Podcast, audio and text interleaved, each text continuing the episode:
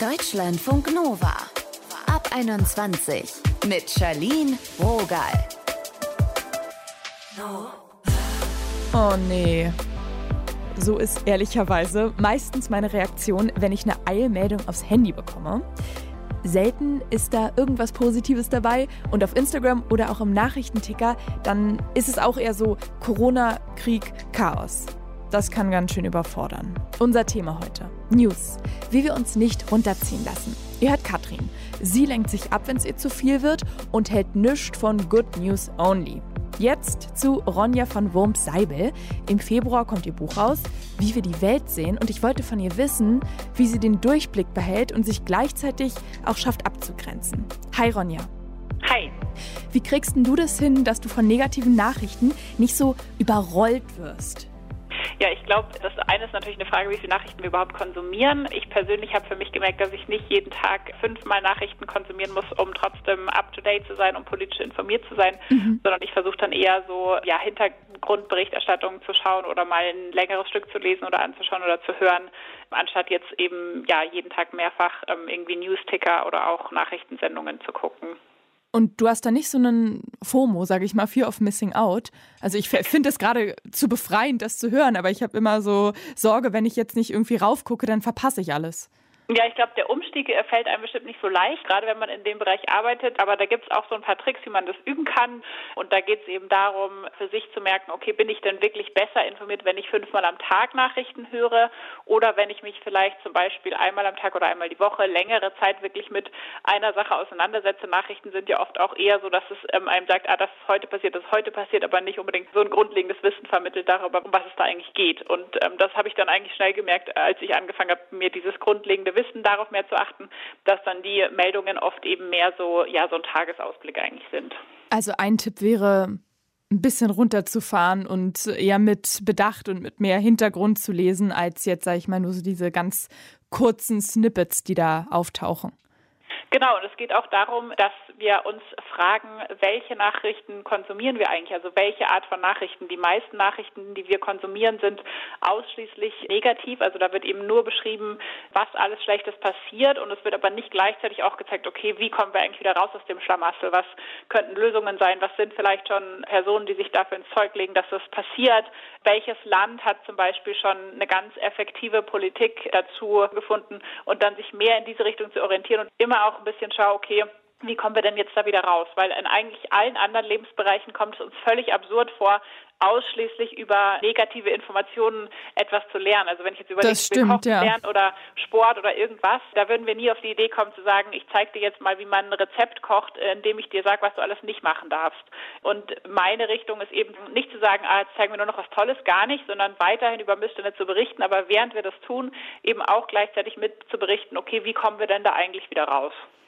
Also findest du, dass Journalismus generell irgendwie lösungsorientierter sein sollte, als nur einfach zu spiegeln, was passiert?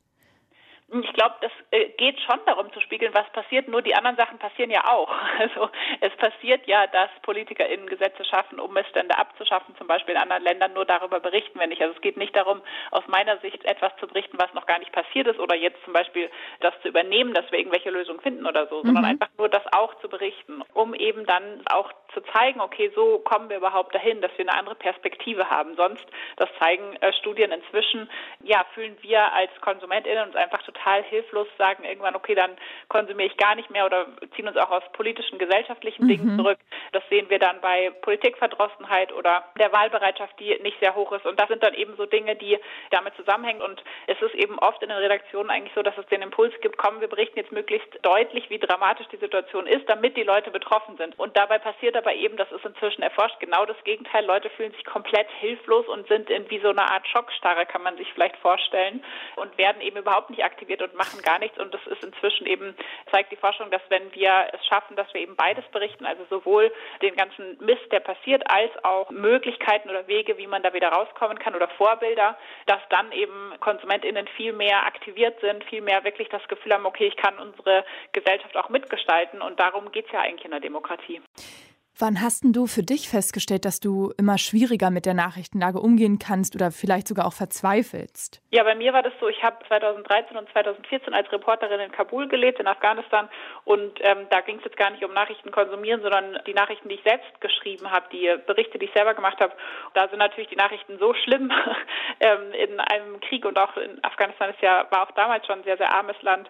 Und da habe ich ganz schnell gemerkt, dass ich innerhalb dieser Geschichten einfach für mich persönlich es wichtig war, immer irgendwas zu finden, so einen kleinen Hoffnungsschimmer, der auch Mut machen kann. Und das heißt wirklich überhaupt nicht, also ich habe äh, weiterhin über politische Dinge berichtet, ich habe auch viel investigativ berichtet, aber ich habe halt gleichzeitig immer versucht, innerhalb dieser Geschichte dann auch zu, so einen Ausweg zu finden. Das war nicht unbedingt immer die Lösung, aber vielleicht zum Beispiel darüber zu berichten, okay, wer engagiert sich denn schon, wer hätte denn eine Lösung, wer kämpft vielleicht schon seit Jahren dafür. Und dadurch bekommt dann die Geschichte einen total anderen Dreh oder eine total andere Ausgangssituation eigentlich, obwohl es eben immer noch um den Mistert geht. Es ist immer noch total politisch, aus meiner Sicht sogar noch politischer, weil es eben nicht nur die Kritik abbildet, sondern auch über den Weg informiert, wie man da wieder rauskommen könnte. Und das gehört ja auch zu unserer Welt, den Blick auch darauf zu legen. Und würdest du sagen, dass du durch diese Perspektivumstellung oder vielleicht auch durch das Schreiben deines Buches eine andere Sicht auf die Welt, auf die Gesellschaft bekommen hast? Ja, was ich halt immer wieder merke, ist, sobald wir uns auch darüber informieren, was möglich ist, um Dinge zu verbessern, verbessern wir automatisch viel mehr Dinge. Also es ist halt auch eine Frage von Wissen, das wir uns aneignen, äh, von Möglichkeiten, die wir eröffnen. Und ich persönlich bin jetzt sehr engagiert bei den Evakuierungen aus Afghanistan, weil eben Leute, die früher für mich gearbeitet haben, dort noch komplett feststecken. Und da habe ich eigentlich die ersten sechs, acht Wochen gar nicht geglaubt, dass ich irgendwas tun kann, weil die Situation so hoffnungslos war. Und dadurch, dass ich dann aber immer wieder, mit natürlich mit ganz vielen anderen zusammen, immer wieder geschaut habe, okay, wo kann ich jetzt irgendwas tun? Wo ist dieser eine Punkt, wo ich was verändern kann? Sind auf einmal plötzlich ganz viele Dinge möglich. Und das ist eigentlich so das, was damit zusammenhängt, dass es eben nicht nur darum geht, wie nehme ich denn die Welt wahr, sondern es geht auch wirklich darum, welche Entscheidungen treffen wir denn in unserem Leben. Also ganz viele Entscheidungen in unserem Leben hängen von Nachrichten ab. Wo reise ich hin? In welches Land mhm. traue ich mich, in welches nicht? Welchen Menschen vertraue ich, wem nicht? Wie erziehe ich meine Kinder? Bekomme ich überhaupt Kinder? Das sind alles Themen, die indirekt davon abhängig sind, welche Art von Nachrichten wir konsumieren. Deswegen mein Ansatz ist eigentlich zu sagen, lass uns beides zeigen, lass uns unbedingt auf die Missstände hinweisen, das ist wichtig und das brauchen wir auch für Fortschritt und genauso brauchen wir aber auch, dass wir zeigen, was sind die Möglichkeiten, um da wieder rauszukommen. Ein guter Ansatz. Danke, Ronja, für deine Zeit. Sehr gerne.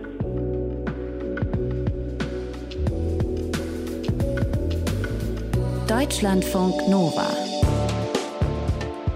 einfach mal ein paar niedliche Tiere zwischendurch. Bei Katrin, da gibt's auf Insta gerne mal welche in der Story, auch wenn es vorher und nachher durchaus sehr inhaltsreich, ernst und auch politisch werden kann. Katrin Wessling ist Autorin, Journalistin und Aktivistin und diese Tierchen, die sie da gerne postet, das sind Wale. Wir haben mit ihr gequatscht. Hi Katrin. Hi.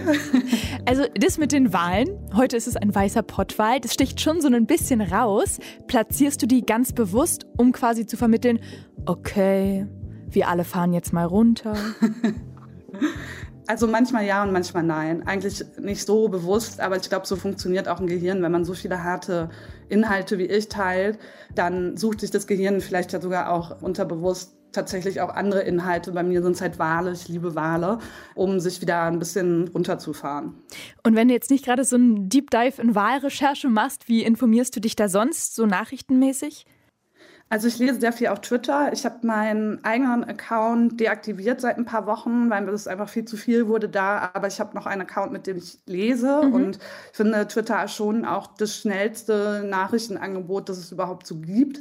Außerdem lasse ich meine digitale Smart Home Assistentin morgens meine Nachrichten vorlesen. Ich ähm, mache mal kein Name Dropping, aber ja, sie ist genau und ähm, du sagst so denn so, was passiert in Afghanistan oder wie muss ich mir das vorstellen? Nee, ich sag dann, hm, hm, hm, lies die Nachrichten vor. Und mhm. dann liest sie mir aus verschiedenen Quellen, Tagesschau, ZDF, aber halt eben auch aus bestimmten Podcasts und so Zusammenfassungen vor. Das geht dann so 15 Minuten ungefähr und währenddessen mache ich Kaffee und mein Frühstück und dann weiß ich eigentlich so ungefähr, was passiert ist weltweit. Und achtest du auch so ein bisschen darauf, was dich erreicht? Also ob das ausgewogen ist, positiv, negativ? Nee, also nicht, ob es positiv oder negativ ist. Für mich sind das halt erstmal alles Nachrichten. Ich glaube, man empfindet dann oft Sachen auch als negativ, aber im Grunde sind es ja erstmal Informationen. So. Und ich finde, Informationen müssen jetzt nicht irgendwie für mich besonders lieb verpackt sein, damit ich damit umgehen kann. Also wenn irgendwo Krieg ist, dann möchte ich auch wissen, ob irgendwo Krieg ist. So, dann muss ich mir nicht davor erstmal 20 Good News anhören. Und ich halte auch nichts von diesem Prinzip. Ich glaube, wenn man sich mit Nachrichten beschäftigt, dann sollte man auch Nachrichten konsumieren. Und wenn einem das zu krass ist oder man irgendwie das Gefühl hat, man braucht auch ein Gegengewicht, dann kann man sich ja danach mit was Schönem beschäftigen. Also dieses Good News Prinzip, davon halte ich gar nichts. Du meinst jetzt nur gute Nachrichten zu konsumieren? Genau, ja. Es gibt ja immer mal wieder so Ansätze im Journalismus, Seiten, die dann nur Good News machen und so. Das finde ich alles Quatsch. Warum? Ja, weil ich einfach glaube, dass Nachrichten Informationen sind und dass wichtige Informationen sind und auf der Welt eben nicht nur schöne Sachen passieren. Und dazwischen sind ja auch manchmal äh, Informationen, die dann vielleicht auch positiv gewertet werden können. Aber ich finde, gerade seit Corona haben wir auch gemerkt, dass das, was für mich eine positive Nachricht ist, vielleicht für jemand anderen eine negative Nachricht ist. Und das zeigt ja nochmal, dass es einfach erstmal eine Information ist, die ich dann interpretiere als gut oder schlecht. Ich finde nicht, dass man Nachrichten jetzt nur noch so süß verpacken muss, damit alle damit klarkommen. Das ist halt die Realität. Also es gibt halt irgendwo Krieg und es verhungern Leute und es gibt Sexismus und Rassismus und all diese Dinge, die existieren halt. Ja, ich habe auch gemerkt, dass ich ähm, besonders so in der Corona-Zeit ganz schön runtergezogen wurde von den Nachrichten und dann irgendwann merkte, okay, jetzt muss ich ein bisschen auf mich aufpassen. Was machst denn mhm. du, wenn es dir zu viel wird? Ja, mich ablenken auf jeden Fall. Ich koche mittlerweile jeden Tag gegen späten Nachmittag und während ich koche, konsumiere ich überhaupt keine Nachrichten und mhm. auch kein Social Media und so. Und das tut mir sehr, sehr gut. Ich versuche, also ich möchte gerne dahin kommen, dass ich auch beim Essen nichts konsumiere. Und ich mache Yoga. Das wäre auch mein Ziel, ja. Mal einfach nur essen, ne? Ja, voll, aber es ist so wahnsinnig langweilig. ich bin halt auch einfach in der Familie mit vier Leuten groß geworden. Für mich ist Essen halt wirklich was Kommunikatives und finde alleine in Stille Essen unfassbar deprimierend. Das macht mich so traurig, wirklich. Okay, dann, dann lasse ich dir da mal an der Stelle die Nachricht genau. du die vielleicht auch. Ähm, ja. Du thematisierst ja auch sehr offen, dass du ADHS hast. Glaubst du, das mhm. wirkt dann irgendwie intensiver auf dich, die schlechten Nachrichten, oder ist das Quatsch? Also mit ADHS hat man einen kaputten Reizfilter, wenn man nicht medikamentös gut eingestellt ist. Und deswegen muss man schon dann mehr darauf achten, wie krass die Reize sind. Gleichzeitig sind ADHS-Gehirne auch so, dass sie Dopamin ziemlich gut finden und Adrenalin, alles was aufpushend ist eben, was auch dazu führt, dass man oft als ADHSlerin äh, in so eine Schleife kommt, wo man sich viel zu viel und immer weiter und immer noch mehr anguckt, obwohl das Gehirn schon komplett überreizt ist. Und mein Körper stoppt das eigentlich meistens irgendwann durch eine Migräne oder einfach krasse Kopfschmerzen, Nackenschmerzen. Und dann äh, lege ich mich einfach auf meine Heizdecke und warte ab. Klingt auch gut. Wie sieht's so aus mit Freunden? Kannst du da irgendwie anrufen, dich austauschen, wenn mal wieder zu viel Schlimmes auf der Welt passiert? Ja, aber ich finde, man muss auch immer so ein bisschen aufpassen. Also muss das wirklich sein, wenn man so wie ich am Tag schon eh eine halbe Stunde oder eine Stunde News konsumiert, muss man dann wirklich mhm. auch noch, wenn man sich mit FreundInnen trifft, auch noch mit denen irgendwie sich darüber austauschen, wie scheiße alles ist. Also ich glaube, man muss auch gucken, dass man sich da nicht so reinsteigert, auch miteinander. Also jetzt gerade auch, wenn es um Corona-Themen geht, man kann da schon sehr, sehr wütend werden und sehr frustriert. Und ich finde es total schade, weil wir alle halt einfach viel weniger Leute sehen als vorher. Und wenn man sich dann schon mal sieht und Zeit zusammen hat, finde ich, sollte man irgendwie auch über schöne Sachen sprechen oder über private Dinge und nicht darüber, wie scheiße alles ist, weil das wissen wir ja. Glaubst du denn, dass so Social-Media-Konsum, dass wir uns da eher pushen oder vielleicht mehr unterstützen, wenn es so um den Umgang mit schlechten Nachrichten auf diesen Plattformen geht? Genau, also es ist beides eben. Also ich glaube, wir steigern uns gemeinsam oft ganz krass rein und dann geht es auch manchmal in so auf so Metaebenen und Tiefen, wo sich, glaube ich, beide einfach danach total erschöpft und ausgelaugt fühlen, weil das ja auch alles nur schlechte Gefühle sind. Das ist so Wut und Angst und Verzweiflung und so weiter. Aber ich glaube, wenn man sich mit einem Thema sehr, sehr viel beschäftigt, also sei es jetzt eben die Corona-Lage oder ähm, Feminismus, Rassismus und so weiter, dann ist es schon auch wichtig, so Safe Space zu haben, wo man sich mit Menschen über diese Sachen austauscht, einfach damit man sich nicht so alleine damit fühlt. Aber es ist halt wie immer, die Mischung macht's. Mhm. Du sagst dir, dass Corona viele Krisen in der Gesellschaft eher noch intensiviert hat und dass sich das sehr berührt. Was ist denn deine Bilanz? Wie geht's dir nach zwei Jahren Pandemie? Mir geht's eigentlich ganz gut im Moment, weil ich nicht mehr in einem Job arbeite, in dem ich mich viele Stunden, teilweise zehn, elf Stunden am Tag mit Politik beschäftigen musste und jetzt einfach sehr viel genauer auswählen kann, was ich so konsumiere. Und ich merke halt wirklich, dass ich seitdem halt echt einfach nur noch einen kleinsten Bruchteil davon konsumiere im Vergleich zu vorher. Und diese Freiheit zu haben ist toll und auch Pausen zu machen, wann ich die brauche, ist toll. Also so selbstständiges Homeoffice ist für mich unglaublich vorteilhaft, weil ich einfach merke, dass ich viel schneller erschöpft bin durch diese ganze Pandemie und allem. Und ich glaube auch, dass es ganz vielen Leuten so geht. Also ich habe eher jetzt im Rückblick keine Ahnung, wie ich eineinhalb Jahre Vollzeitarbeit im Homeoffice ausgehalten habe.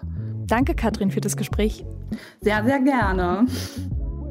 Ich nehme hier heute mal wieder mit, sanfter zu sich selbst sein, schlechte Nachrichten dosieren und Tiercontent hilft gegen trübe Stimmung. Wenn sich Katzen wohlfühlen, dann kann es so ein genüssliches Schnurren ein Indikator dafür sein, dass es läuft. Wie laut schnurrt denn die lauteste Hauskatze? Ja, das wurde gemessen. A. So laut wie ein Rasenmäher. B. So laut wie eine Waschmaschine. Oder C. So laut wie ein Motorrad. Die Zeit ist um. C ist korrekt. Der britische Kater Merlin, der kommt auf 100 dB. Das ist so laut wie ein Motorrad, das beschleunigt. Und Tracy, die Besitzerin, die kann manchmal deswegen gar nicht richtig vernünftig telefonieren, weil Menschen fragen, was denn dieser Krach soll. Bisschen lästig, aber dafür hat sie jetzt eine Urkunde an der Wand. Kater Merlin hat es nämlich ins Guinness Buch der Rekorde geschafft. Entdeckt wurde er, kein Scherz, bei einer Sendung und die heißt Cats Make You Laugh Out Loud, also so Katzen, die dich zum Lachen bringen. Für heute bin ich raus. Mein Name ist Shadine Rogal. Tschüss.